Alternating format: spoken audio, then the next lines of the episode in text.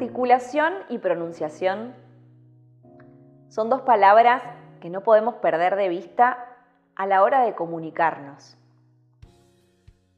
Articulación podríamos definirlo como esa capacidad de poder coordinar los movimientos de los órganos orofaciales para poder pronunciar de forma clara. La Real Academia Española dice que es la acción y efecto de articular logrando una pronunciación clara. Pronunciación es la forma en la que una palabra es hablada y depende de muchos factores externos. A veces también depende del lugar en donde nos hemos formado, en donde vivimos, porque muchas veces la pronunciación se ve afectada por la manera en la cual escuchamos cómo los demás hablan. Para poder realizar una buena articulación y pronunciación, tenemos que tener en claro, primero que nada, que cada una de las vocales tiene una apertura vocálica específica. Esto es para que nuestra voz suene clara, sea audible. La A, la E, la I, la O, la U, cada una de ellas tiene un dibujo, una forma en la cual poner los labios y abrir la boca que es específica. Después, las consonantes tienen un punto articulatorio y un modo por el cual el aire va a salir. Esto es para poder pronunciarlas de la mejor manera. Después, cada uno habla como puede, por supuesto. Pero si nos ponemos exhaustivos en esto de querer escuchar cada uno de los sonidos de las consonantes como corresponde, tenemos que prestar atención a esto y muchas veces vamos a tener que ir a pedir ayuda a un profesional para poder pulir todos estos sonidos. Cada consonante tiene un modo de salir el aire. Y esto es importante porque si no, la consonante no resuena igual. Entonces, una buena manera de poder practicar y pulir todos estos sonidos es realizar algunos ejercicios frente al espejo. Otra forma también es con la ayuda de un lápiz, de una virome, de un elemento similar, poder ponerlo entre nuestros dientes y así estar durante un largo rato tratando de hablar mordiendo ese elemento con los dientes. Esto va a ser un obstáculo para que nuestra lengua vaya al lugar correcto, pero a su vez, luego cuando lo retiremos, va a salir como mucho más pulido cada uno de los sonidos que nosotros queramos emitir. Otra manera de poder practicar esto de la vocalización, de la pronunciación y articulación, es también practicar frente al espejo. El poder mirarnos, el poder ver que nuestra apertura vocálica es correcta y que no es cerrada. El hecho de que tal vez no permanecemos todo el tiempo con un solo gesto y con una sola apertura vocálica, que hace que el aire también salga de otra manera, que cada uno de los sonidos resuene diferente. Así que practicar frente al espejo es fundamental. Algunos de los vicios o errores más comunes a la hora de querer expresarnos podrían ser tal vez los vicios de inflexión de nuestra voz. Pueden ser crecientes o decrecientes. ¿A qué nos referimos con esto?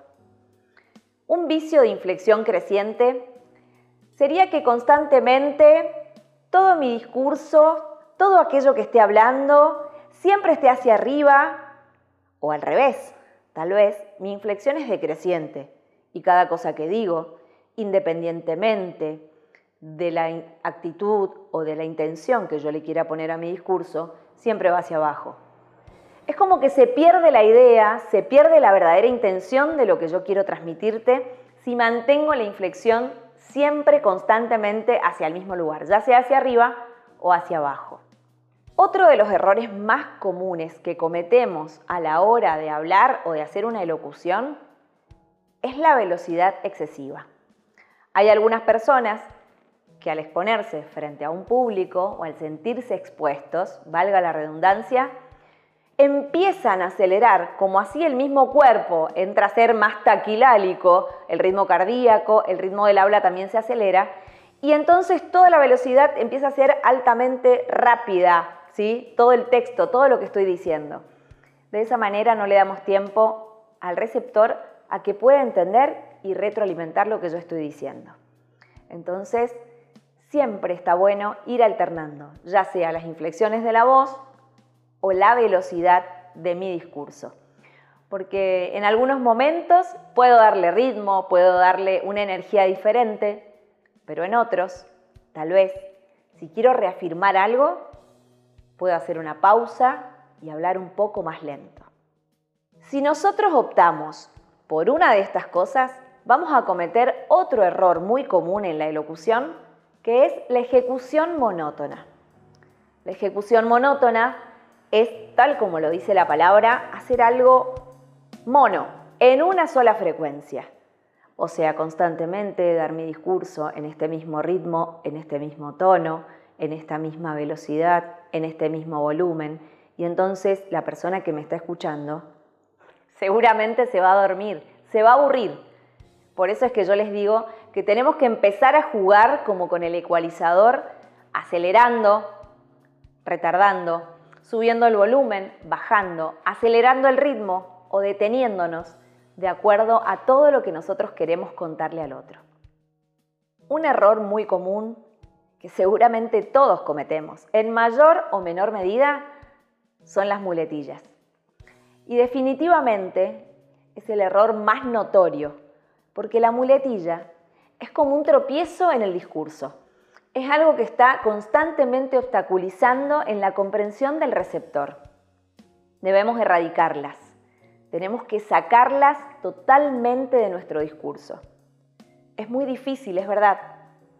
Algunos tips que podríamos tener es, primero, descubrir cuál es mi muletilla y generalmente en qué momentos las uso.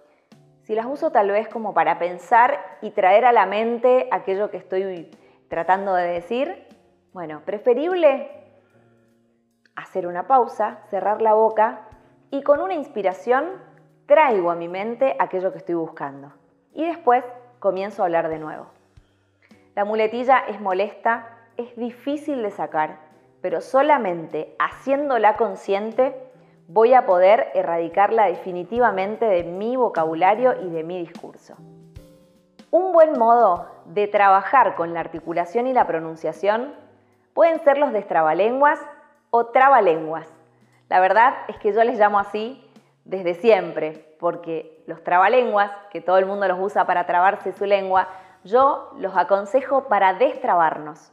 No sirven para repetir fonemas, para hacer vocalización, para que sea más divertido y para que podamos ejercitar constantemente frente al espejo.